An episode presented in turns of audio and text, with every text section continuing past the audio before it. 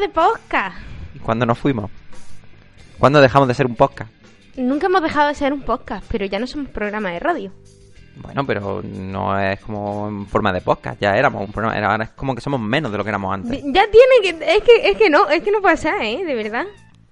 Pero pues que no, porque, Que no porque me tienes que trolees. rebajarnos. Pero, que- ¿tú Es piensas que- divertido, porque es como Alfa vuelto en forma de chapa. ¿Qué no has visto ese capítulo de Los Simpsons? Ya vamos a empezar con referencias así variadas en Sí, momentos ¿por qué, ¿por qué no? porque somos dos de Adobe. Efectivamente. Muy bien. Va, va, presenta como siempre, venga, inténtalo, verás cómo No te puedo sale. presentar como siempre porque ya no somos un programa semanal, entonces no puedo decir, hola, bienvenido a otra semana más, dos de Adobe. Bueno, pero puedes decir, hola y bienvenido otra semana más. No, No. puedes decir, hola y bienvenido a otro capítulo de Dos de Adobe, a otro episodio de Dos de Adobe, a otro programa de Dos de Adobe, No me suena bien. A otro momento íntimo con Dos de Adobe. Uh, no, eso sí que no suena bien. Bienvenido a Dos de Adobe. ¿No? O bienvenido otra vez a dos de Adobe. Me, me suena bien. Una vez más. Una vez más, Bienvenido una- una vez más a dos de Adobe. Y pues bueno, ya sigo con las presentaciones. Hola Pepe Roma, que está aquí. Me la estás jugando porque ahora podría decir, hola. No ¿Qué lo hagas. Vale, muy buena. ¿Qué tal? Hola, y yo que soy estrella. ¿Eh? Lo he dicho, eso no va a cambiar. Eso, Eso no va a cambiar. Ahora explicaremos para los neófitos en dos de Adobe, si es que lo hay, que eso de, y yo que soy estrella. Porque queda así como que ya estamos con los chistes personales y eso está muy feo. Hacer chistes personales de primeras cuando vamos ya por... ¿Qué, qué temporada es esta? ¿La quinta? Quinta temporada. Vale, entiendo que tengamos ya nuestras referencias. Pero ¿y si llega un, un oyente neófito? ¿He dicho espectador antes? No estoy seguro. Bueno, da igual. ¿Y si llega un, un- alguien por primera vez a escucharnos? Pues puedes escuchar programas anteriores que están todos subidos en iTunes y en iVoox. O sea, ¿entiendes que tiene que pegarse el trabajazo de decir... No, no digo el trabajazo, te escuchas mm, un programa por temporada y ya tienes las referencias cogidas.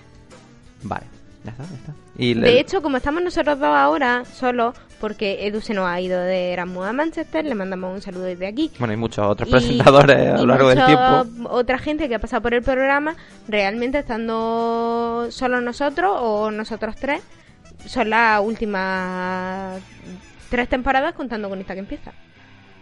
Qué triste. Y las dos primeras temporadas éramos nueve. Nuevo. Ah, la, nueve comuni- que la comunidad cambiando, había mm, días que a lo mejor estábamos tres, días que estábamos los nueve, pero mm, sí, empezamos... ¿Y faltaste tú algún día, Estrella? No, No te dice eso nada. que estoy un poco loca. Que podías haber cogido tiempo para mí en vez de tiempo para la radio. Sí, podría. Bueno, hacemos la típica presentación clásica de Adobe que, bueno, vamos a hablar un poco antes, un poco de introducción del tema de lo que vamos a hablar y ahora ya dejamos que la música pase y esas cosas que hacíamos. Sí, Vale, ¿de qué vamos a hablar? ¿Lo sabes? pues vamos a hablar de noticias de, del mundillo friki en general. Es decir, para los oyentes neófitos, nosotros hablamos de todo lo que nos parece relativamente friki: cine, series, videojuegos, cómics, etcétera, etcétera. Lo que se nos ocurre. Tenemos un programa de 50 sombras de Grey, por si queréis buscarlo por ahí. No Es está mal, nos ponemos, nos ponemos gafa, gafa caspa, como le da ahora la gente por decir. Y, y entonces hablaremos un poco de noticias de este mundillo y analizaremos las jornadas en las que hemos estado y las que serán próximamente y las que no hemos estado porque han coincidido en fecha con otras. Bueno, Pero intentaremos hablar de ellas. oye, como primer episodio, bien. Está bastante bien. Llegamos tarde, pero bien. Sí. Pero nosotros siempre vamos un poco de... Nunca hemos sido un programa de actualidad. Somos como Gandalf. Nunca llegamos tarde, llegamos cuando nos sale. Uy, ahora sí podemos decirlo, ¿no? El que- Decir cosas como llegamos cuando nos sale de los huevos. Ya no, Sí, ya, ya porque no. ya somos como mayores de 18 ya, no tenemos que salir la radio, no tenemos que cuidar el lenguaje, podemos insultar alegremente a la gente. Hombre, insultar alegremente tampoco. ¿Por qué no? P- Pero eso es una norma mía. A mí no me gusta insultar alegremente. Pero decir tacos sí. Y si los mezclas, puedes hacer las dos cosas a la vez. La verdad es que al principio este puede ser un poco agresivo, pero si yo te digo, disculpe, hija de puta, te estoy insultando y te estoy soltando un taco a la vez. Intenta Ahora podemos hacerlo. Puedes soltar el taco, pero Oh, Dios mío, la caja de Pandora se acaba de abrir. Ponme música o algo que... ¡Uy, uy, uy! uy. Mr. Browning may see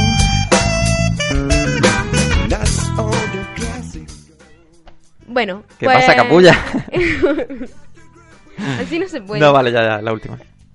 Mm, ¿Qué noticias han salido últimamente del mundillo friki? Pero entonces, eso, declaración de intenciones. Somos un podcast de fricadas varias, vamos a hablar de todo lo que nos Sí. parezca.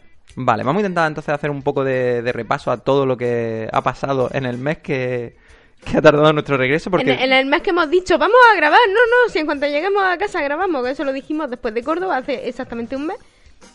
Hemos por tenido si- problemas técnicos, también Por diremos. si en nuestra queréis alguna referencia entre lo que yo tardo en editar, esto lo estamos grabando el 6 de No, no, no, diciembre. no, no te metas en esos Sí, líos. sí, me meto en esos líos, porque luego saldrá el 6 de diciembre, que lo dudo, porque yo me caso el día 5. Esa es la gran razón por la que todo esto... O Sí. sea, no pienso dejar que, que la culpa caiga sobre mí. Si estamos tardando tanto, es cosa tuya y de Es tu porque boda. yo estoy con los preparativos hasta arriba, sí, correcto. Quiero cambiarle el nombre al programa una vez que te cases. ¿Y ¿Qué, qué nombre quieres poner? Dos de casados. Suena, suena como muy, muy rancio, ¿no? Pero a lo mejor Suena arrastramos un poco público... raro, porque parece que me caso contigo, no me caso contigo. No, no, no, no, te casas con Fox, que... o- Ojo, cosas que podemos... en las que perder el tiempo ahora. Antes, como que intentábamos ser más prudentes con el tema de- del programa de radio. Y no es que ahora nos vayamos a ir a hacer un un programa de tres horas. Pero antes como intentábamos... Eh, grabamos, pasábamos en el podcast como todo el programa entero, pero nosotros lo editábamos y lo dejábamos cortadito para la radio. Ahora podemos extendernos en cosas como cómo se pronuncia el nombre del prometido de Estrella. Y luego cómo se deletrea. Estrella, por favor, ¿cómo se pronuncia? Fo, ¿Cómo se deletrea? F-O-X. Vale. Es muy importante. No es fácil. La, la- en realidad es fa. En Claro, pero porque nosotros hacemos la- las S finales o las X finales que las pronunciamos, pero las hacemos aspiradas. Entonces, Hay un... Para el próximo programa, si encuentro ahí un podcast de... de- bueno, un podcast no. Mejor un canal de YouTube donde un señor filólogo, si no recuerdo mal, sí. que, que es muy muy bueno, habla muy muy rápido, a mí me, me gusta un montón. Y explica este tipo de cosas de una manera muy Y explica, amena. lo más gracioso es que al principio explica por qué los andaluces, o por lo menos los de Andalucía Oriental, cuando tenemos una cámara o un micro delante, cosa que a mí no me pasa, pero a la mayoría sí, intentamos poner un acento neutro que nos sale muy raro. Mm, sí, muy, muy raro. Mm, Vamos, creo que ni tú ni yo intentamos, quizá un poquito más fino sí que nos ponemos, pero es que no somos dos personas precisamente con un acento No, muy nosotros marcado. no tenemos el acento de Almería rajado. Socia, chacho. Con el Eso no es acento, eso es mm, vulgaridad. Me comenta. No, pero, pero, y aún así eso está mal. Ahí hay un punto más almeriense todavía. ¡Ah! Cuando rompen la garganta ahí. Bueno, ¿de qué estábamos hablando? Eh, noticias varias, ¿no?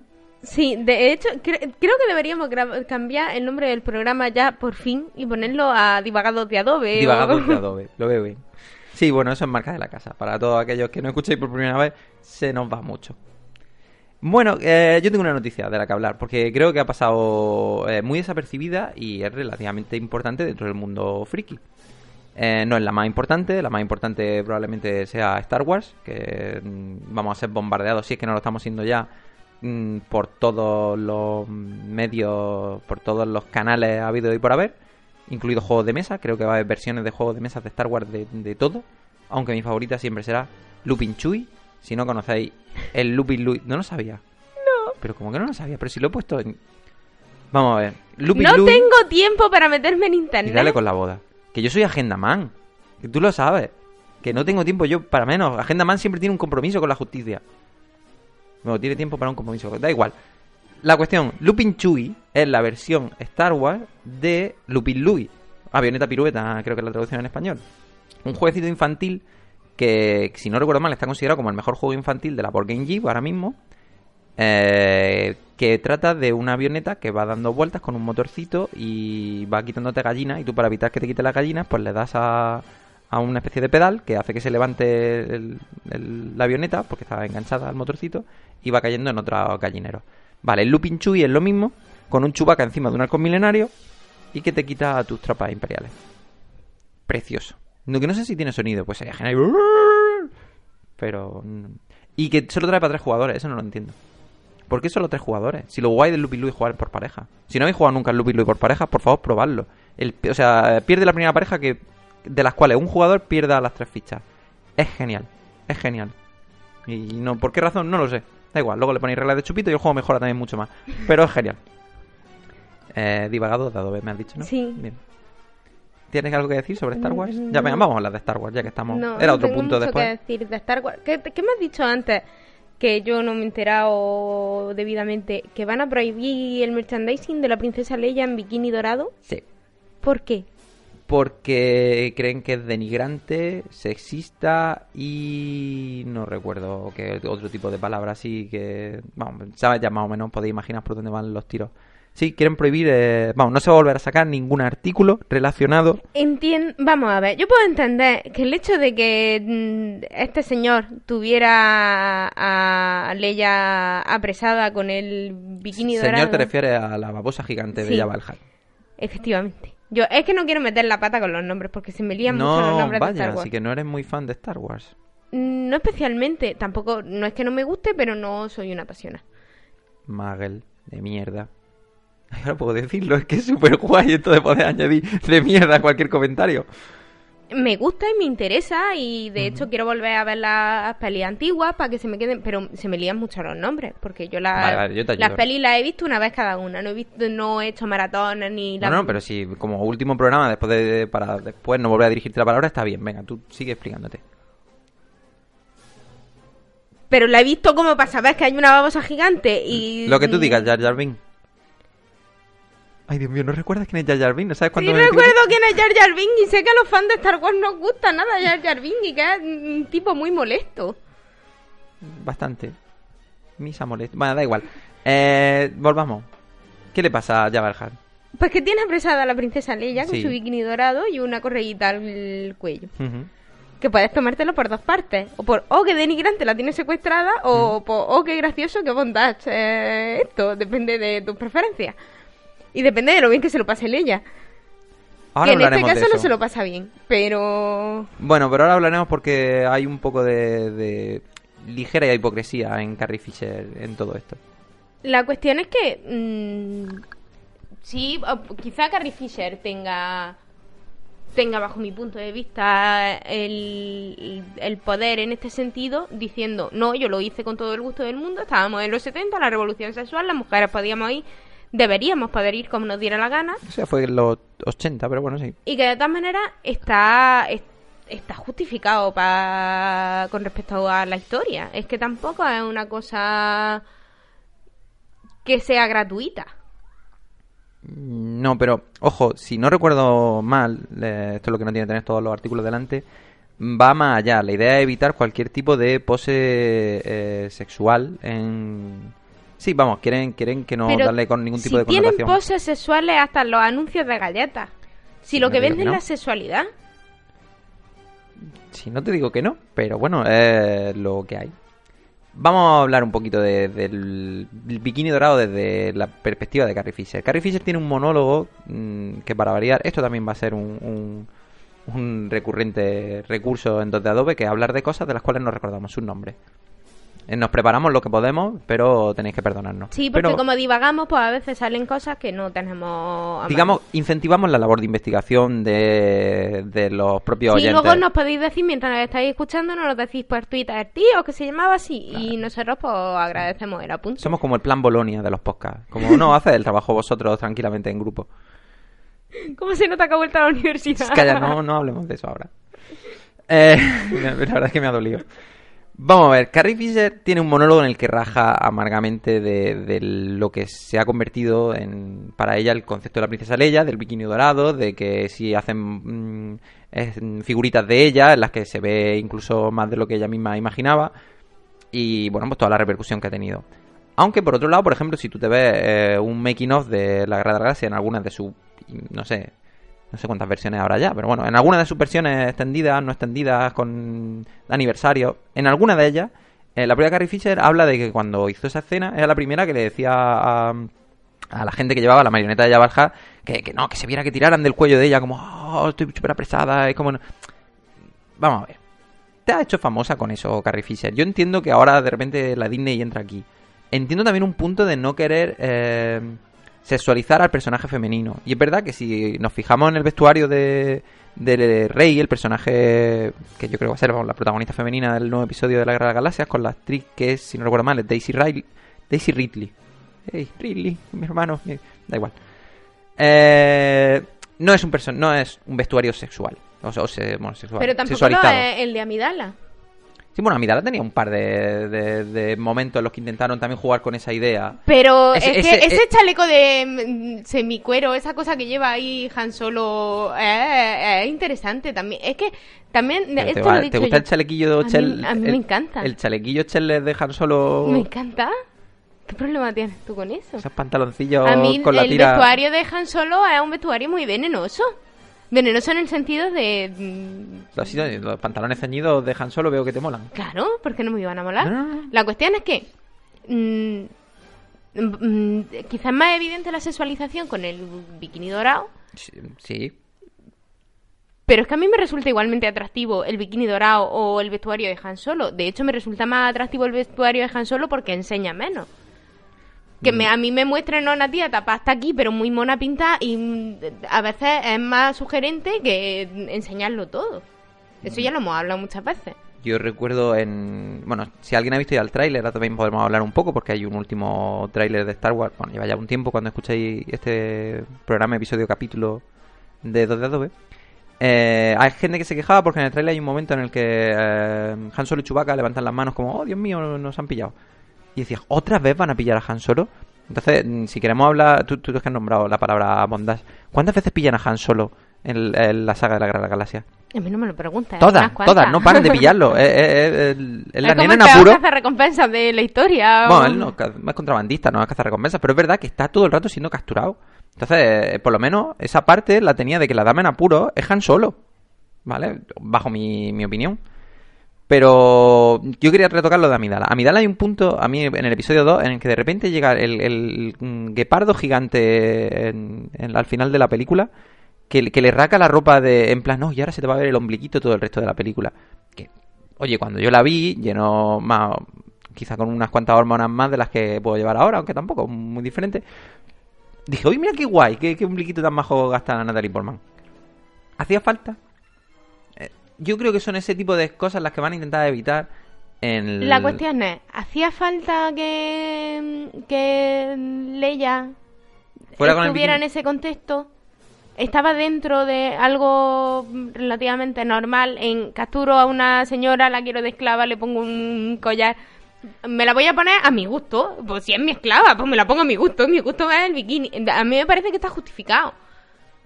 Lo- a lo mejor lo de Natalie Portman un poco menos. Sí, pero bueno, pero que no- dentro de lo que cabe, la que Natalie Portman no enseñaba nada de nada. Me refiero, mm, en comparación con lo que tuvo que pasar Carrie Fisher. Se nos está yendo un poco la pinza con el momento moralidad en el cine. Disney realmente va a convertir de repente todo esto en una línea libre de todo tipo de... Tampoco se pueden poner excesivamente blancos, porque es que no deja de ser Star Wars. Ya, pero bueno, que estaba guay que, que Star Wars tuviera ese puntito... Mm, es que am, yo recuerdo haber visto mm, las películas, las primeras, de chiquitilla, y que a mí no me resultara excesivamente violento ni desagradable. Es decir, pues estaba capturada, pues lo vives como que, ¡ay, madre mía, la han capturado! No lo vives no de puedo, otra no manera. puedo decir lo mismo. Pero, mm, porque tú la verías con otra edad, no lo sé. Sí. No, bueno, pero más allá de otra edad. Es Claro, como- porque yo no, yo no, ya lo hemos dicho, yo no soy excesivamente fan de Star Wars. Yo he visto las películas a lo mejor una vez cada una, quizás dos. Pero mi hermano sí es muy fan. Y yo con mi hermano me llevo 10 años. Si mi hermano estaba viendo las películas con 16, yo tenía 6. Yo no podía verle más sentido. Y seguían siendo películas familiares. Si es que eran para todos los públicos. Tampoco se ve nada excesivamente mm, sexual ni fuerte en ninguna de las pelis. Entonces, Disney está exagerando. Yo creo que sí, pero es que creo que con este tema todo el mundo últimamente exagera. Porque parece que mostrar una chispa de carne en una mujer es mm, ya sexualizarla y es horroroso y es denigrante. Y sin embargo, cuando pasa con un tío no pasa nada. Vale. Mm, La verdad es que... mm, Que yo no quiero ver a Harrison Ford sin camiseta hoy por hoy. Ya lo digo. Pero vamos... Estamos dando como un poco de, de, de disparo a ciegas. Estamos dándole a todos lados, tanto por un lado por otro. Está claro que el término medio, como siempre, o como casi siempre, es lo, lo que se va buscando y lo que sería lo recomendable. Sí me parece bien que el vestuario de la protagonista no esté sexualizado. Es decir, que tú tengas ganas de, de poder tener una protagonista que no tenga que... Pero es que Leia Destac- durante el resto de las películas No tiene un vestuario sexualizado, si va tapada hasta el cuello. Discrepo con respecto a la primera. En el episodio 4, más allá de ir tapada hasta el cuello, esto es, es una anécdota de rodaje que también está en los making of, tuvo que ponerse esparadrapos en los pezones para que no se le marcaran. Porque en realidad lleva una, una- un traje de, de gasa blanca y un poco más. Y la primera vez que aparece cuando lo rescata Luke, está allí con la pose de cadera, tumbada. Sí tenía un par de puntos que tú decías, "Oh, ay amiga, pero volvemos de siempre, a veces es mejor Pero vamos que a ver. mm, la pose de cadera. A mí me gustaba la princesa Leia ya en el episodio 4. Entonces, claro, de repente Pero el ¿por episodio qué no 6 te iba a "Oh". gustar si a Carrie Fisher ya era muy mona? No sé, lo único... me- Yo quiero verla en versión original. La peli nueva. Para ver si aguanta su vozarrón de, de pasado por una vida dura y experimentada. Pues yo no sé si tendría la misma voz que. La verdad es que no, me acuerdo si en el trailer llega a mediar palabra, creo que no, pero, pero la voz de la señorita Carrie Fisher está... Tiene la voz cascadita. Sí, sí. Pero es que eso es que a veces también parece que ser femenina es que estamos sexualizando. Es que esto es, un- un- es que ¿por qué tiene que mover las caderas? Porque las tengo, las tengo, llevo unos tacones y es que lleva tacones. Hace poco hubo una polémica con un youtuber dentro de su canal de Twitter, no, al revés, con un youtuber dentro de su cuenta de Twitter, porque hizo mención a haciendo un símil con la esclavitud, el- la esclavitud de toda la vida, de, con la esclavitud que vivían las mujeres hoy en día por llevar tacones y maquillaje. ¿Quieres decir algo sobre Hombre, eso? voy maquillada y uso tacones. ¿Por qué? Porque me gusta. ¿Tengo algún problema que tú te maquilles y uses tacones siendo un hombre? No, o sea, ¿qué, qué problema hay? Si aquí la cuestión Pero, es... ¿Por qué me las devuelves hacia mí? No, si la idea es si tú eres esclava del maquillaje y de No, los yo no tacones. soy esclava del maquillaje. Yo no me sé, si no me apetece maquillarme, no me maquillo. Entonces, la cuestión es que si... ¿Cómo toco este tema de esta manera tan sutil? Ver. Por meter aquí. Por meter esto es morralla y además porque sabes que me enciendo. Sí. La cosa es que yo puedo vestirme o hacer lo que quiera con mi cuerpo. Y esa es la libertad sexual, la libertad de género. El poder hacer lo que quiera y tú como hombre haz lo que te dé la gana. Y si mm, yo quiero llevar tacones, pues los llevo. Que nadie me está obligando. El problema es cuando soy esclava porque mi, si- eh, el problema lo tendríamos si a mí en mi empresa me exigieran que en mi vestuario yo llevara tacones y mi compañero Pepito no. Ahí tendríamos un problema. Pero como yo me pongo los tacones porque me apetece, pues no hay ninguno. Bueno, ¿y cuándo hablábamos de juegos de mesa? Mm, A continuación, ¿no? No, porque ahora quiero hablar del tráiler de la Guerra de la Galaxia. Ah, ¿quieres hablar del ¿Has visto el tráiler? Sí. Eh, bueno, para todos aquellos que lo hayáis visto o no lo hayáis visto, os recomiendo que busquéis una edición que han hecho unos señores, o varios, porque he encontrado ya varias versiones de este mismo vídeo, además versiones diferentes, en las que han cogido todos los trailers que van ahora mismo de la Guerra de la Galaxia, han ordenado un poquito las escenas para que encajen y han hecho como un mega tráiler. Y oye, está bastante apañado. Pero entran spoilers en ese... El problema es que a nada que sumes 2 más 2 y que eche en falta algún personaje, no podíamos alegremente hacer spoilers, no los vamos a hacer. Bueno, spoilers. Hablar de nuestra teoría, pero para mí yo creo que es un poco evidente. Pero eso, falta algún personaje que otro y según el propio director JJ Abrams, el personaje sí que está, pero ya cada uno que haga sus cuentas. Eh, la cuestión es que pinta bastante bien, pero bueno, también me pareció que pintaba muy bien el episodio 1 cuando yo era muy chiquitín y luego pues ahí estuve. Es que yo no, no entiendo... Esto es una cosa de los fans de Star Wars que no entiendo. A mí el episodio 1 no me estorba, no me molesta. No es tan bueno como los otros, pues no es tan bueno, pero tampoco es una cosa que es que sea para matar a John Lucas. Vale, vamos a ver, la trilogía nueva, episodio 1, 2 y 3, el 1 no aguanta el nivel del resto.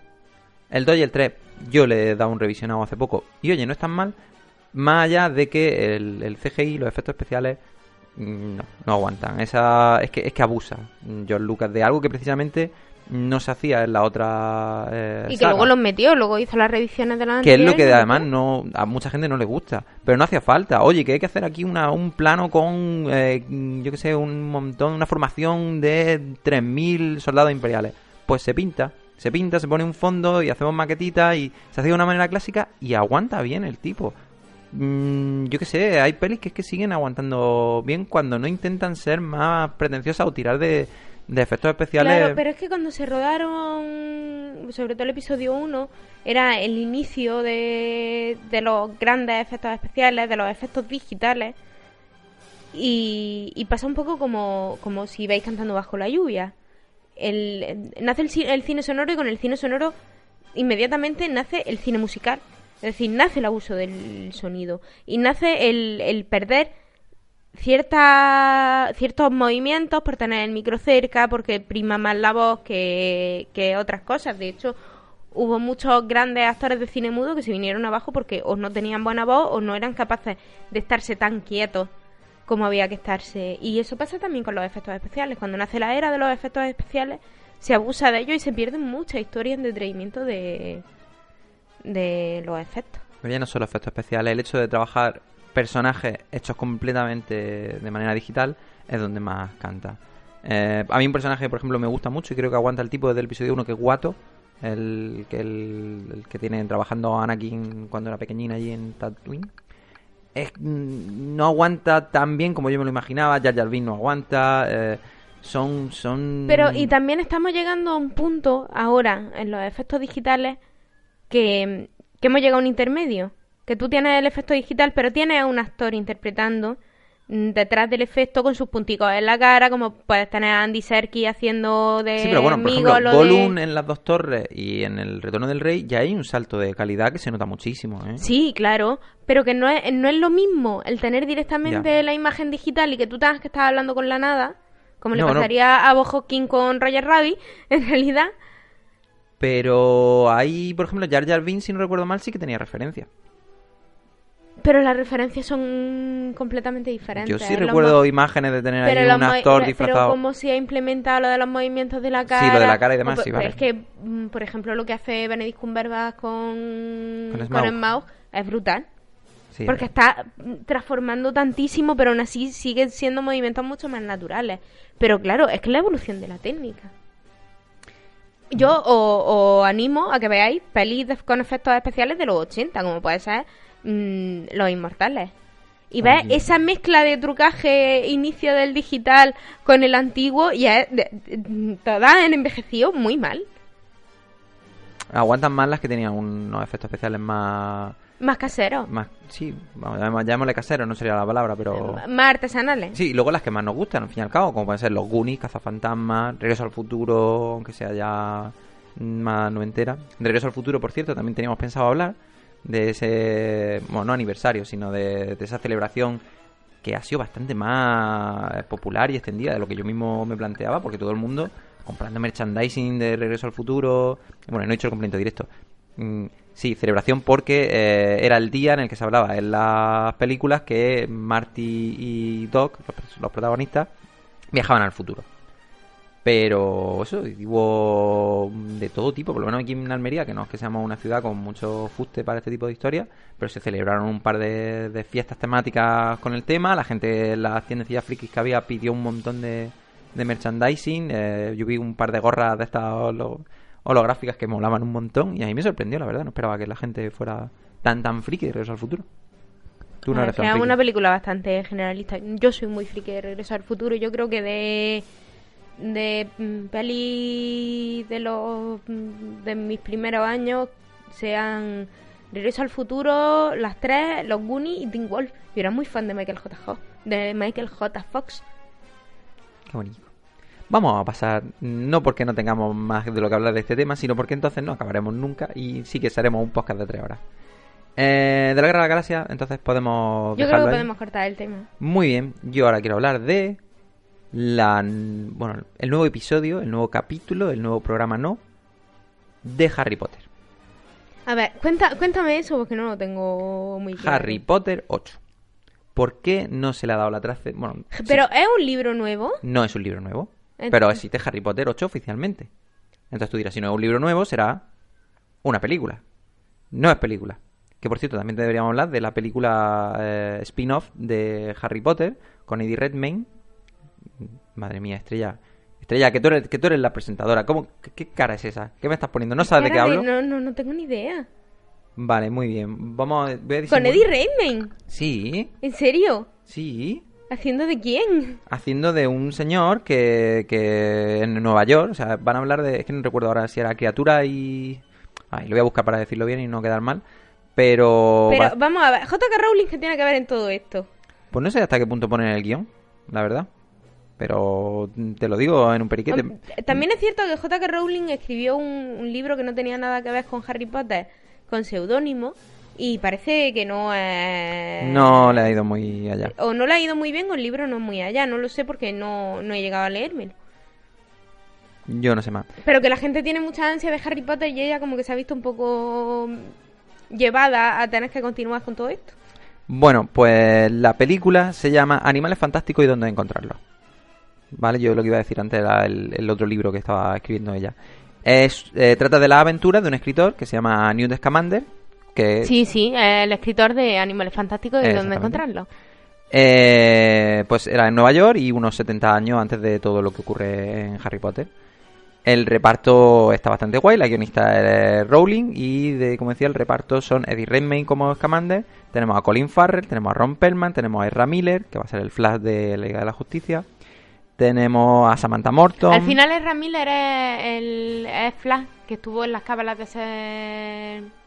el Flash de la Liga de la Justicia eh, en la parte peliculera, ¿no? El Sí, Flash pero de- que estuvo en las cábalas de ser el nuevo Spider-Man. Sí, pero también. no, no, no. Eh, otro- ya sé que el nuevo Spider-Man es el actor que hace de Lucas en Lo Imposible.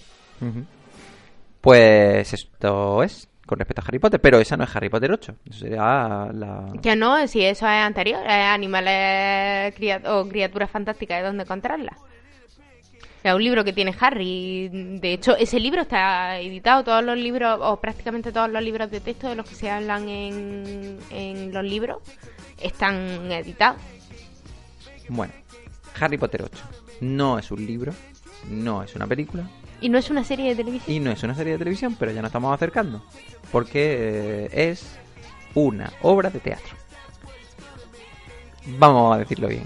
Harry Potter and the Cursed Child y El Niño Maldito, ojo cuidado con la traducción en literales, no Harry Potter y el Maldito Niño, aunque ya me gustaría, eh, va a ser la continuación de las eh, aventuras de, de Harry Potter, solo que ocurrirán, eh, bueno, para todos aquellos que no hayáis leído Harry Potter, mejor no hacer nada, me refiero, conecta un poco con el epílogo, tampoco voy a Mm. chafaros nada con esto, pero vamos, son los sucesos que ocurren, eh, si no recuerdo mal, 18 años después de lo que ocurre en el séptimo libro, no en el, o sea, directamente enlazaría con el epílogo, para que nos entendamos.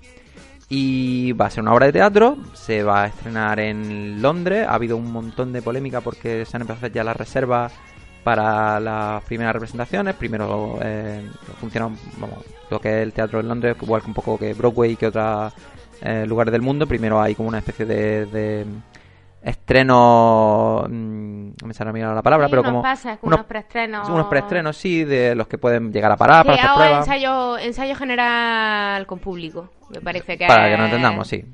Y luego ya llegaría para el 2017, si no recuerdo mal, porque los preensayos son el 2016, pues ya sería la, la obra tal cual. Lo que ocurre es que va a ser en dos partes.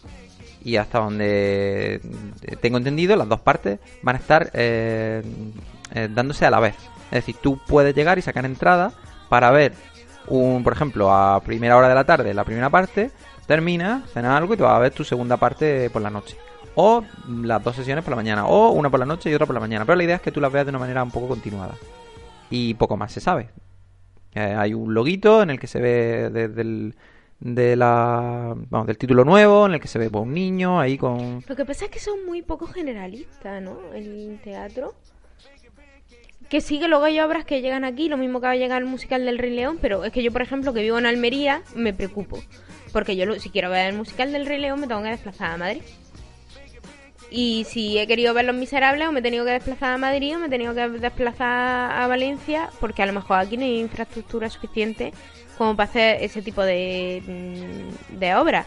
Yo no sé hasta qué punto va a llegar aquí, ni quién lo va a interpretar aquí. pero es que da igual Y Bajo- yo no me voy a ir a Londres a no enterarme de nada. bajo mi punto de vista va a dar completamente igual es decir vamos a partir de, de supuesto la obra no es un éxito vale aunque no sea un éxito de crítica vamos a ponerle solamente como éxito de la crítica porque de, de taquilla lo va a ser sí o sí es que ya se han Sí, agotado todo lo que es como todo lo que lleva Sherlock Holmes, todo lo que lleva Harry Potter vende y, y es así. Vale, imaginemos que no hay un éxito de crítica, ¿vale? No trasciende. Aún así, probablemente con lo que vende se va a ser vendida a Broadway sí o sí. Eso, vamos, yo lo veo de cajón.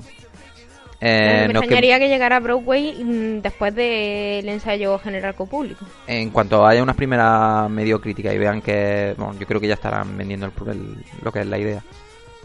Mm, si en Broadway se vende medio bien, pues luego comprarán los derechos y harán la película. Eso en el- si es que sale mal. Si sale bien, es que ya estarán vendiendo los derechos de la peli. Es decir, esto va camino de luego venderse. Vamos, no creo yo que la Rowling, si es capaz de estar escribiendo el guion de un spin-off, no vaya pensando en que esto luego no pueda ser una película. Otra cosa es que no tenga ganas de meterse en el lío de lo que es una trama y directamente ha hecho. Aunque sea simplemente por amor al fan, que le, que le, que le estamos dando de comer y pagándole los yates y esas cosas. Porque es que somos muchos fans de Harry Potter que nos quedaríamos sin conocer esa parte de la historia. No tengo ni idea de cómo lo plantea. Luego, a lo mejor, oye, saca el DVD de la obra, como hace Spike Lee, que graba algún que otro musical, él lo edita y pone Spike Lee presenta y, y te vende ahí. Hay uno que se llama The Passing Strange de, de Spike Lee que yo lo recomiendo, por ejemplo, si tenéis ganas de, de ver un musical así medio diferente. Oye, es una opción de que lo vendan de esa manera. Mm, se supone que la historia va a contener un montón de flashbacks de la historia de, de los personajes originales. No creo que cuente con los actores de, de las películas. Pero no sé, es que ya ahí quedan un montón de, de incógnitas, e interrogantes. Oye, mm, ¿qué va a tener? ¿La misma historia con repartos diferentes? ¿O van a crecer un- de un año a otro y ya el actor que hace de, de los diversos niños? Porque bueno, los de Harry Potter todavía se pueden parecer un poco, Pero pero... en teatro eso es más fácil. Sí, pero bueno, pero ya es diferente. Ya, oye, si quieres ver las dos obras seguidas, ¿es con el mismo reparto? ¿No es con el mismo reparto? No sé, cuanto menos diferente, vamos más que extraño. Vamos a... Que por otro lado está bien, ¿no? Que, que mira, pues se intente salir una un cosa poco de... diferente y... No tendría por qué arriesgar. O sea, si yo fuese la Rowling, es que sé que, que hago un libro y me lo van a sacar, hago una película y, sacar- y le da la gana de hacer una obra de teatro, pues ole tus narices también, te lo puedes permitir. Pues muy bien. Y, oye, mm, de primera vamos a esperar a ver cómo está antes de, de juzgarla. Pues eso es lo que hay con respecto a Harry Potter 8, que como digo, yo creo que ha sido una noticia que por lo menos aquí en España yo he oído muy poquito. Para relativamente lo importante, porque comunidad de Harry Potter en España hay muchísimas. Sí. Bueno, más cositas de las que hablar. Eh, vamos a hablar un poquito de juegos de rol, o juegos de mesa lo dejaremos un poco con, con respecto a la jornada. Y es para dar un anuncio que tiene muy, muy poquito tiempo.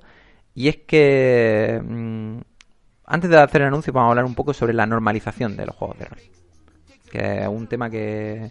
Juegos de rol, si estáis interesados un poco en estar en la comunidad, os recomiendo que entréis en Google Plus que es una red social que está como muy abandonada si es que eres pues más bien un usuario de Twitter o de Facebook, de Instagram, yo que sé, de otro tipo de redes sociales.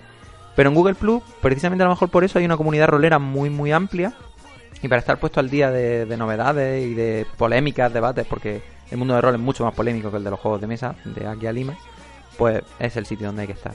Y se hablaba mucho últimamente de la normalización de los juegos de rol, de mm, ya ha pasado suficiente tiempo de los crímenes de juegos de rol, de, de todo ese tipo de relaciones, de ese punto de vista tan negativo que han tenido los juegos de rol, por lo menos en, nuestro país, y que va siendo hora de mm, darle un cierto aire de, naturalidad a todo.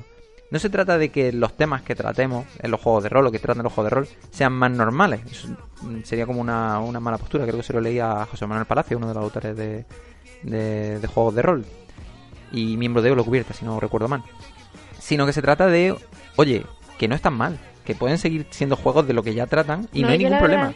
Es que he oído últimamente pues cosas que yo llevo algún tiempo diciendo, como que un juego de rol entrena la empatía, que se puede utilizar en... En el momento en el que tú metes que algo se puede utilizar en educación, Es que los beneficios psicológicos de los juegos de rol o del aprendizaje son bastante evidentes. Pero tienen ese cariz negativo en el que todo el mundo tenemos un abuela, madre, tío, que al que tú le decías, oh, que estoy jugando un juego de rol. Y, ¿y no da miedo? ¿No? ¿No tenéis miedo a que mm, mm, hagáis daño a alguien? ¿Qué, ¿Qué piensas que estamos haciendo? A mí me encanta cuando alguien me venía así como, por favor, exponme qué es lo que crees que hacemos para que yo te diga qué es lo que realmente hacemos. O incluso vente a verlo para que veas que esto no tiene tal punto. Pero no sé, seguimos, todavía queda un poquito de, esos vestigios.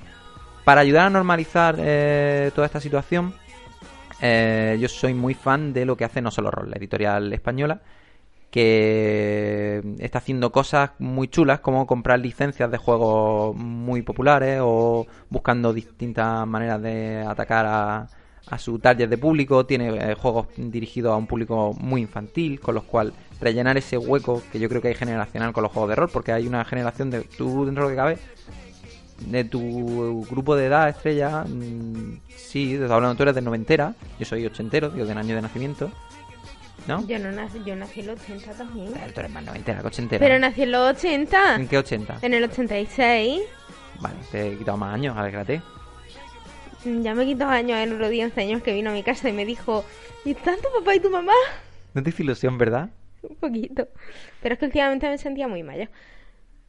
Es normal, te juntas conmigo y la gente piensa que sí acabo de hacer mi primera comunión.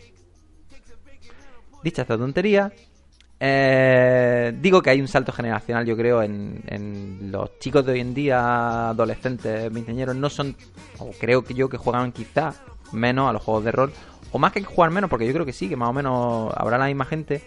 Es difícil competir con otros mm, con otros productos lúdicos, como pueden ser hoy en día, por ejemplo, los videojuegos, que están muy, muy extendidos. Pues yo creo que no solo rol, con juegos mm, muy dirigidos a, a captar a, a pequeños jugadores desde tierna edad, está haciendo mucho precisamente por ese cambio. Y ahora yo creo que lo va a hacer aún más porque acaba de anunciar que va a sacar el juego de rol de Hora de Aventura. Me parece un pelotazo impresionante. Yo lo sabía hace tiempo porque les pillé un, en un tweet que hicieron de, de su- la puerta de sus almacenes.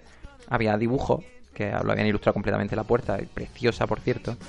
Y tenían personajes de sus juegos de rol. Pues, el Centinela o, bueno, referencia a, a- muchos juegos.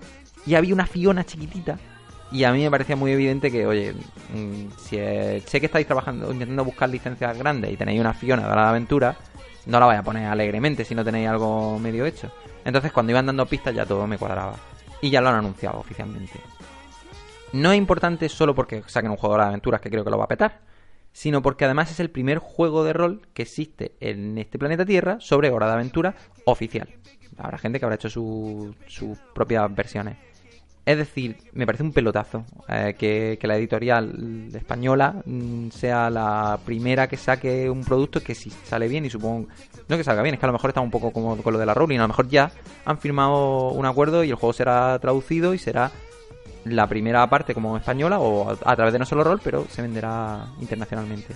Así que chapo, No Solo Roll, por lo que estáis haciendo y porque lo petéis con, con Hora de Aventura. Además, podemos felicitar a No Solo Roll doblemente porque queremos hablar de jornada y solo nos queda un par de temillas ya para ponernos con ello. Pero ahora hablaremos de la jornada Rolea, una jornada que han dado un primer premio Rolea al mejor juego de rol, según ellos, de este año. Y también lo ha recibido No Solo Roll por la, su traducción de Fate que también ha tenido un poquito de polémica porque hay gente que dice, ¿por qué una traducción tiene que ganar premio a mejor juego del año? Porque no puede jugar un, no puede ganar un juego eminentemente español o nuevo. A mí que, que diga Fate me parece que merece Porque lo esa- está introduciendo en el mercado español y hay que reconocerlo. Es que La edición es Vale, preciosa. sí, es- es- yo entiendo que los jugadores de rol que han querido jugar cosas nuevas se han interesado por aprender inglés y, y a jugar en otros idiomas y no hay ningún problema.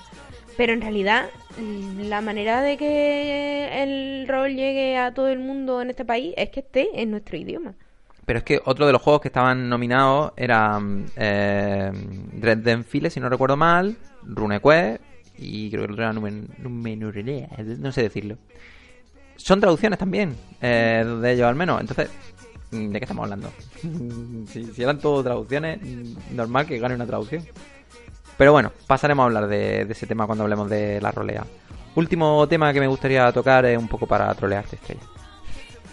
Eh, Puedes ir riéndote, sí, lo sabemos. Eh, hay, hay una ciudad que lo está petando más que no solo rol, vendiendo juegos de rol, con el tema del cine, que es la nuestra, Almería.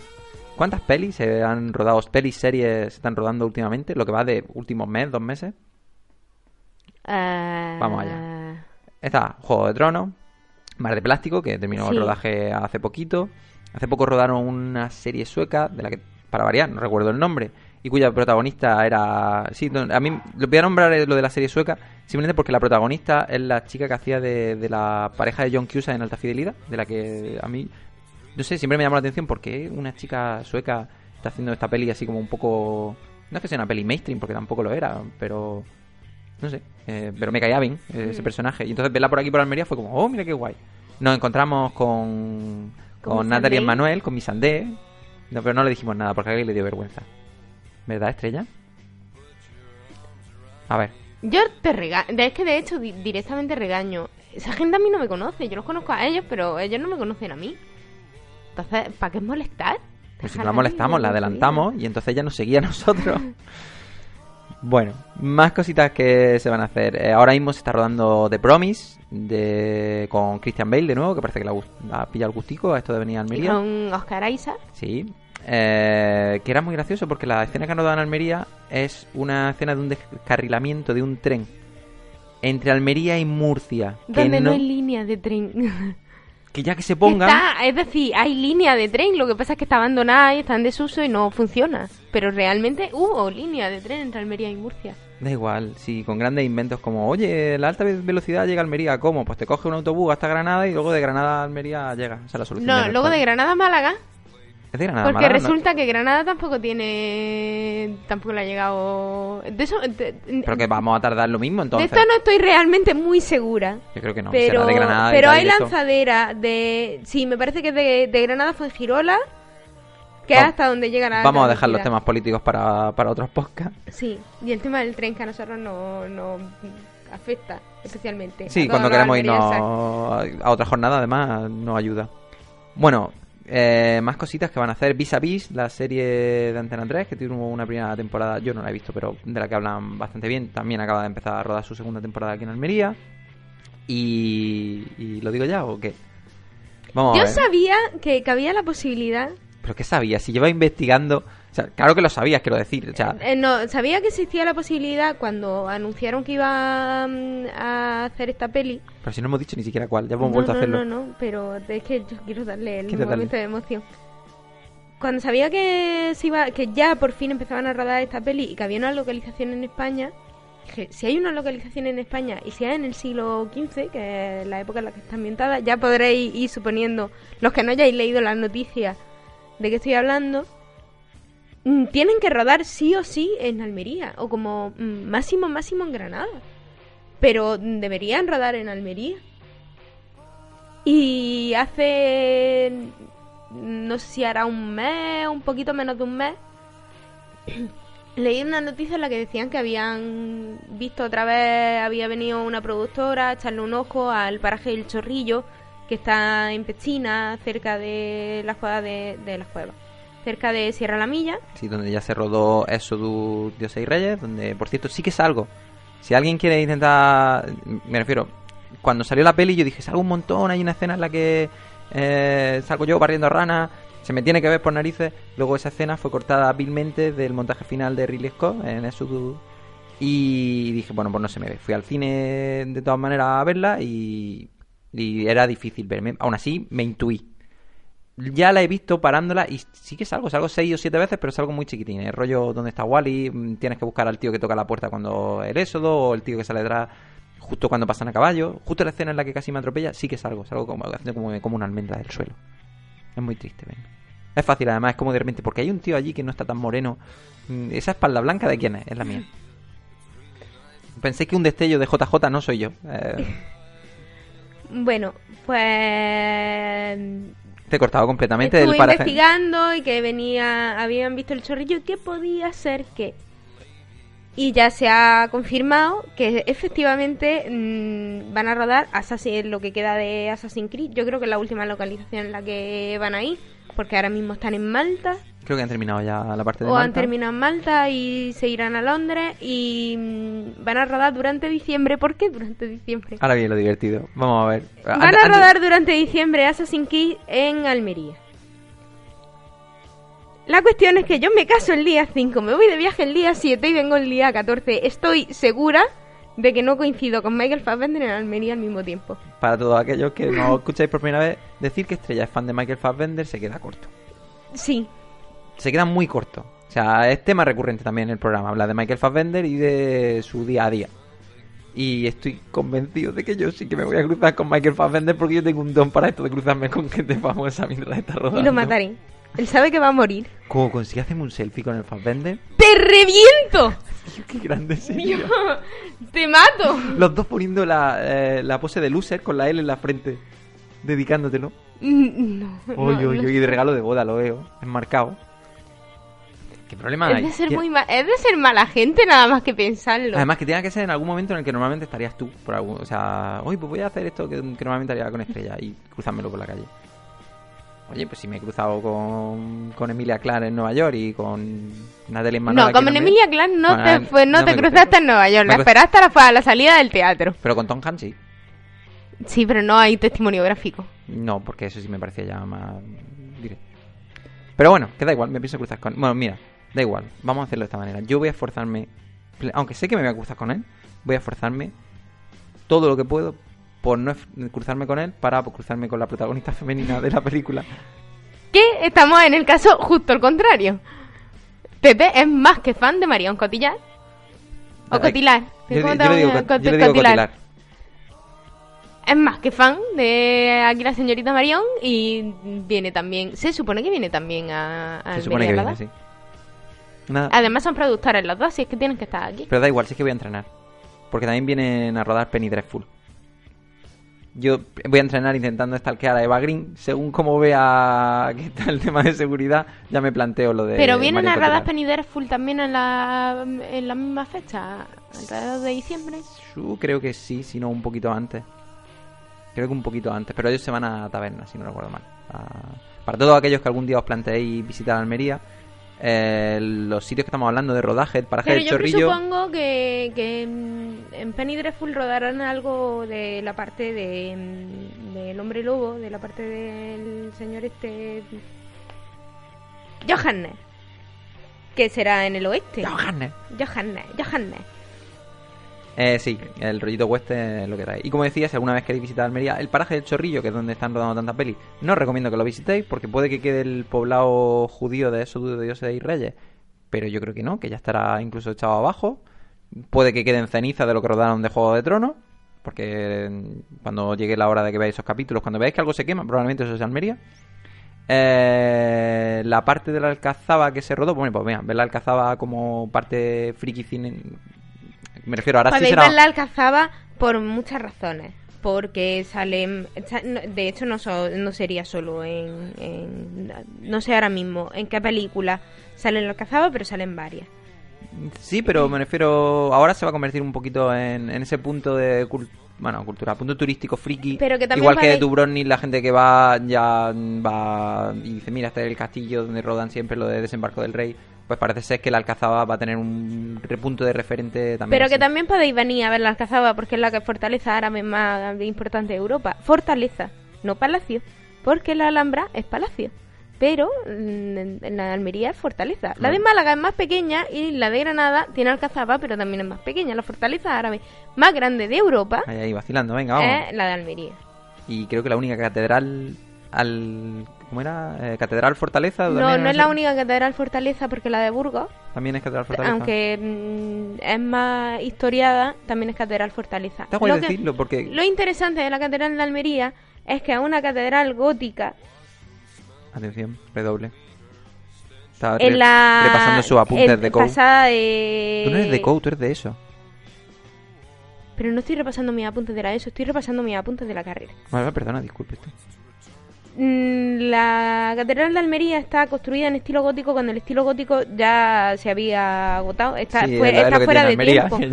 está completamente fuera de tiempo y es reconstrucción y es hecha de nuevo pero sí es tiene la, que no hay muchas catedrales fortalezas y esta sí realmente parece una fortaleza por fuera. No la catedral de Almería tiene cuatro hi- historias en la portada y son muy posteriores porque son reconstrucciones de Jesús de Perceval en el siglo XIX joder Pepe para mí Muy bien. Atención a este divagador de Adobe, porque yo lo que quería decir era sitios que, que visitar de manera friki en Almería. Pero antes voy a recuperar el momento Alcazaba para decir, oye, que estuvo aquí en Almería Lena Headey, Cersei, para los amigos, vinieron nada más que hacerse Natalie la foto, Dormer, la- nada más que hacerse la foto. Marjorie, sí, pero eran unas fotos para Entertainment Weekly. Pero la gente flipó como diciendo, Dios mío, pero estuvieron aquí las tres y no se enteró ni Perry, porque No, de eso sí es verdad que... se hicieron la foto y se fueron Y poquito más. Pero yo lo que quería decir es que si venía ¿Qué? a Almería... Se hicieron la foto ¡No! y se fueron, pero yo sé que Elena Hadley seguro que se fue, yo que sé, a las negras o a algún sitio de eso a pillarse una borrachera porque la conocemos. Es probable, es probable, no digo nada. Pero es verdad porque que... yo estaba cerrado, que si no estaba allí con él yo. Pero han sido un poquito más discretos todos los actores de Juegos de Tronos en Almería, comparado con lo que con la Con leyenda que fue Aaron Paul. Nunca, nunca va a haber ningún actor que venga a Almería que vaya a hacer lo de Aaron Paul. eh, no recuerdo cómo se llama el actor, para variar. El que hace de Jorah Mormont, el pagafanta por Sí. excelencia. Ese sí lo ha petado. O sea, se ha pegado unas fiestacas por Almería también importantes. Pero le Sí, falta... pero es que hicieron fiesta todos en, en Burana o en, la, Sí. en el antiguo Molimalón. Y el único que salió a echarse fotos con la gente fue él. Pero los demás estaban dentro. Sí, pero bueno, porque por lo menos sí se la ha visto en un par de fotos. Eso no llega al nivel de Aaron Paul. También te digo una cosa, que si tú ves al pagafanta en... por allí, es como, tío... Ten dignidad, ¿no? Ya. Yo, a mí me da, me da cosa verlo. Bueno, todo esto va, porque si venís a Almería y queréis ver algún sitio así medio friki molón, yo recomendaría ir a, a Mini Hollywood, ir al desierto de Taberna, pegaron un día... Mm, que yo recomiendo como ver escenarios reales Fort Bravo. Más que Mini Hollywood. Bueno, ir al desierto de Taberna, donde tenéis varias posibilidades para ir a ver escenarios de, Pero de que en películas Fort Bravo es donde están realmente los escenarios de las pelis reales. Mini Hollywood está hecho Mini Hollywood es para más como una especie de... turístico. Sí, es turístico, te montan que como... está muy chulo y te montan y tanto en, un, en Mini Hollywood hay más espectáculos y demás. hacen una representación en el bar, se pegan su pelea en mitad de las calles. Hombre, yo no sé si es que a lo mejor no hubo representación en Fort Bravo la vez que yo fui porque yo fui a ver el capítulo de Doctor Who. Un montón de cosas molonas se han rodado en Almería últimamente. Y vas tú cuando viene Fassbender y te vas. Sí, pero yo he visto a más en mí de- desde lejos. De Yo, me- Karen Gillian desde lejos. yo le he dado besicos a Emilia Clark. Ah, gané. Bueno, Pero no te ha llamado cuando ha venido a Almería, no te ha dicho, Pepe, estoy aquí. porque no le enseñé una foto de mi mujer, si no habría venido. Bueno, creo que solo nos queda un tema de- del cual vamos a pasar muy rápido, que es tema de videojuegos. Solo tenemos una cosa apuntada, que Fallout está a punto de salir. Y tenemos eh, la opinión de nuestro experto Fox, eh, tu prometido, sobre Fallout. Cariño. ¿Lo, lo- lo vamos a hacer así? Sí. Gritándole cariño, ven y, y Mi vida, ven un momentín. Atención, redoble en directo para 2 de Adobe. La opinión de nuestro experto sobre la inminente salida de Fallout. ¿Qué opinas de tu opinión experta sobre Fallout? Yo no lo sé, no sé nada, me lo voy a comprar. Me gusta el Fallout. Y hasta aquí la opinión experta de... Esperamos podéis contar siempre con en cada uno de nuestros episodios con la opinión experta de Fox. Ya lo veis, concentrada, incisiva y, y directa. No se le va la pinza como nosotros hablando de la nada. De la nada total. Bueno, va siendo hora de pasar al tema principal Sí. una hora después. Sí.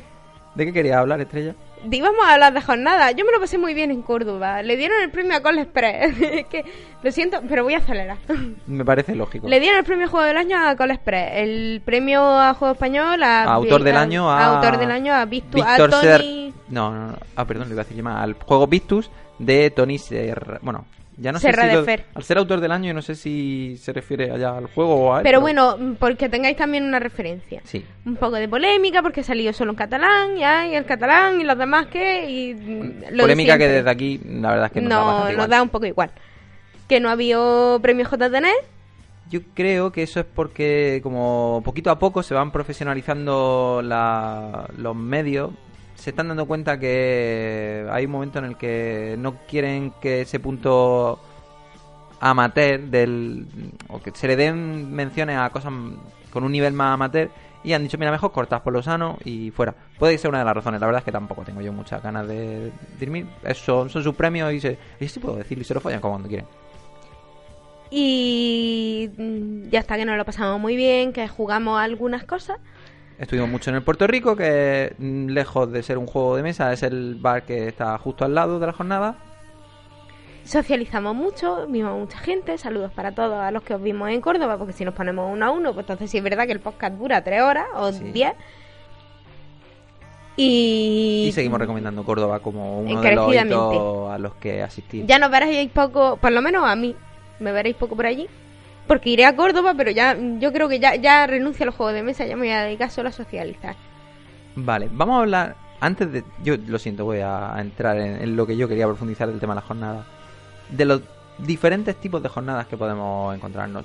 Podríamos poner ejemplos de lo que es cada una, pero hay, yo creo, dos o tres tipos de jornadas. Bueno, en- partiendo de que Córdoba en realidad no es una jornada al uso, Eso Córdoba es un festival.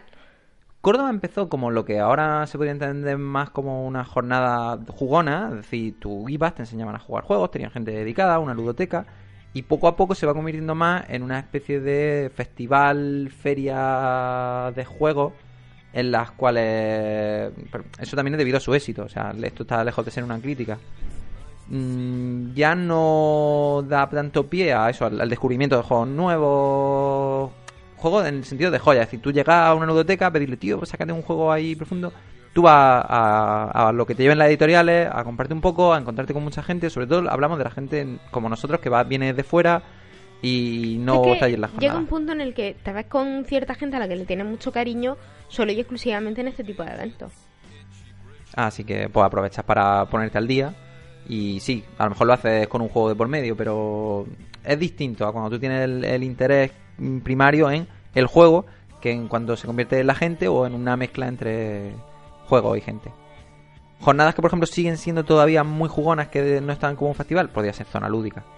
Porque mm, yo creo que sí, que ahora mismo lo que prima es el jugar. Más allá de que también te vuelvas a encontrar con situaciones en las que te encuentras con más gente, pero al ser como más holgadas de tiempo, tienes tú allí para quedarte a dormir, para comer, son otra manera de entender una jornada.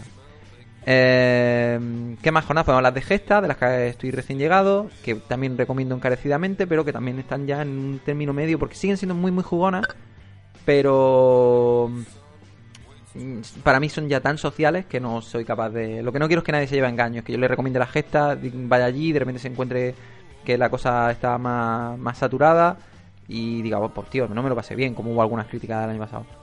Mira, para mí son geniales en el sentido de que me cuidan como, como en poca, que no es que las otras me cuiden menos, ni mucho menos. La verdad es que me llevo un montón de cariño yo personalmente allá donde haya ido. Pero en Gesta, la verdad es que, es que el trato es, es genial. Y veo a un montón de gente más de la parte norte, porque Córdoba es como la parte sur. No digo norte, más Yo la es que no salgo de, de mi comunidad autónoma. Bueno, más jornadas de las que nombrar. A la vez que estaban dando las gestas, y por favor, mm, hacemos un llamamiento aquí a ambas organizaciones, se estaban dando las roleas. ¿Por qué tengo que elegir entre a quién quiero más, a mamá o a papá? Por favor, fechas distintas para las roleas y las gestas. Y ahora expliquemos un poco qué son las roleas. ¿Quieres intentarlo tú? ¿Te pones nerviosa? Pues son como TDN, pero no es juego de mesa. Es solo rol. O sea, que son como una zona lúdica de juegos de rol. Sí, también. Vale, se dan en Mollina por la, casi el mismo equipo de gente que efectivamente monta zona lúdica y TDN. No podemos deciros nuestras impresiones personales porque no hemos estado, pero por lo que sé de gente que sí lo ha estado y, y alguna crítica que he leído, pues muy bien. O sea, el, el Ceulas, que es el sitio donde se monta allí en Mollina, es fantástico y maravilloso para montar este tipo de jornadas. Eh, si se han juntado unas 120, 150 personas, eh, aunque no hayan tenido muchas visitas, es un número perfecto para conseguir una, yo creo que un nivel de camaradería muy propicio para este tipo de jornadas. Y se han dado un montón de anuncios, se han hecho talleres, se han hecho partidas de rol en vivo, de rol en mesa, se han enseñado juegos, como todo, algunas se habrán conseguido completar, otras no, pero mm, vamos, tiene pinta de ser un. que vienen para quedarse, que no son una jornada de, de una sola vez como fueron las al jugón que hicimos nosotros en Almería. De hecho, no pasa nada. la camiseta puesta de la jugón. Sí, pero ha sido coincidencia. Eh, aún así, la semilla de Aljugón en Almería, bueno, si no, por lo menos ayudó, hizo abono a otra idea. Bueno, esto abona un par de cosas. La al jugón, es decir, la experiencia previa de tener unas jornadas de invierno y que no se hayan hecho las de Mundi. Eh, si es el abono para lo que vamos a hablar ahora, que son las Invernum, que podemos anunciar la, vamos, fresquita, fresquita, porque lo acaban de decir, que es que el 12 y 13 de diciembre en Almería se van a organizar lo que viene siendo Han tenido mucha diferencia. mucha diferencia. Sí, porque podían haberla hecho en el puente Pero tú tampoco de estás. diciembre. No, yo no estoy. Mm, Muy bien. Yo, yo tampoco voy a estar. Ahora contaré por qué. No, yo, yo estoy en las DAO. Ah, o en el DAO, porque todavía no tengo claro si se hizo de una manera o de Podían otra. haberla hecho el fin de semana que nos casamos. Que dice, mira, por lo menos estoy en París, que es que no puedo ir de ninguna manera. Pero estando en mi boda, pues. Está feo, está feo.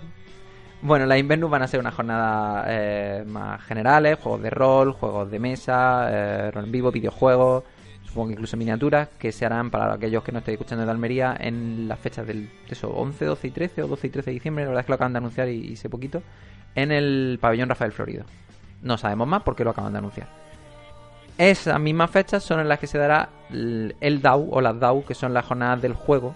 Ojo, jornadas del juego, así, a lo grande, porque va a ser de juegos tradicionales, juegos de mesa, miniaturas, juegos de rol. Eh, rol en vivo es lo único que creo que le falta. Eh, juegos de cartas, de todo en Barcelona. Ya estuve yo el año pasado y tienen, aparte de un apoyo institucional muy muy grande, el que me refiero eso no es malo ni mucho menos, es ole las narices de Oriol Comas, que si no recuerdo mal es el jefe de todo esto.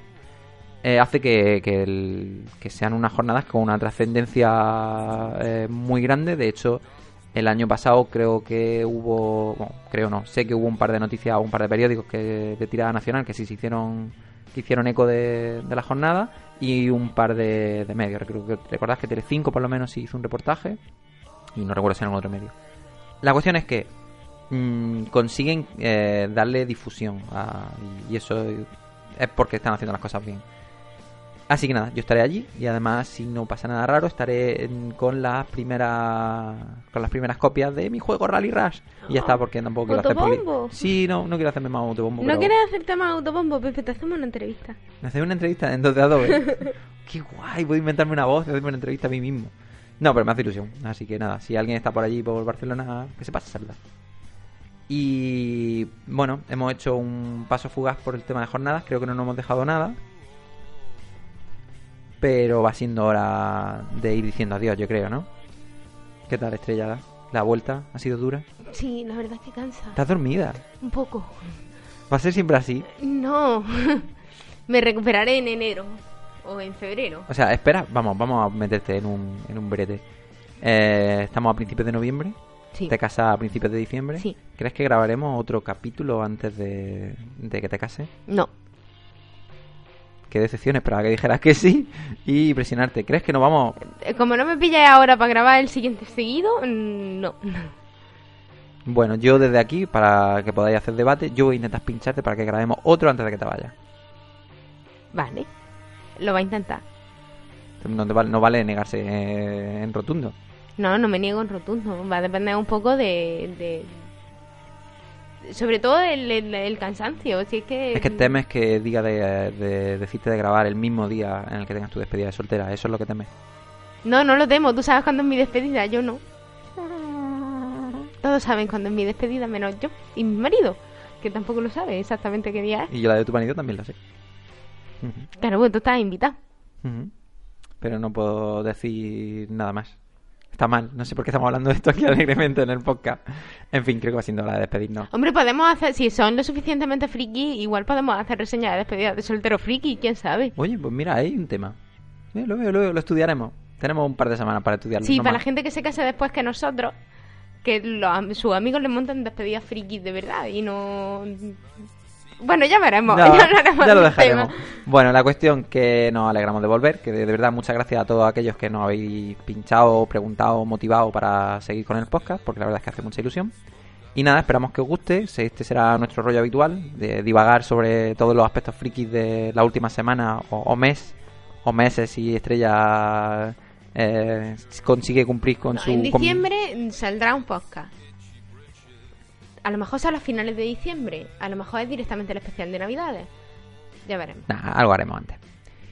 Y poquito más, que lo dicho, que esperemos que os guste, podéis seguirnos como siempre en, en Twitter, en Facebook la verdad es que estamos lo tenemos muy dejadito, pero en Twitter estamos respondiendo siempre. Y Estrella ya no se equivoca y escribe con su cuenta cuando toca y la otra no porque ya no le dejo que la use.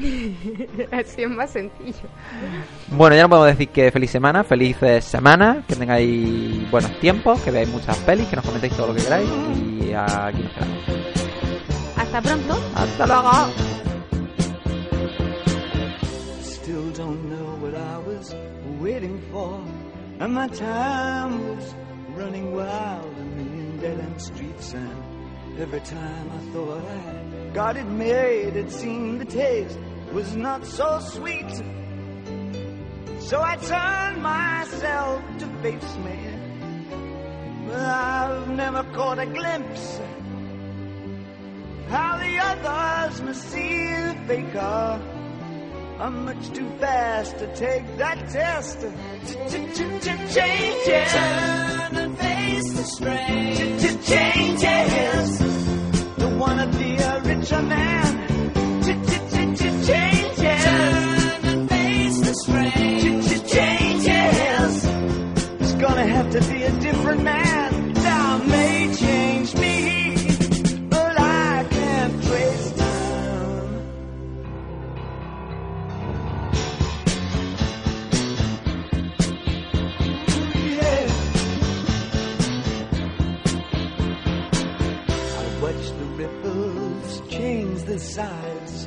Never leave the stream of warm permanent sand. So the days float through my eyes, but still the days seem the same. And these children that you spit on as they try to change their worlds are immune to your consultations. They're quite aware of what they're going through. Changes. Changes. Don't tell them to blow up on all of it.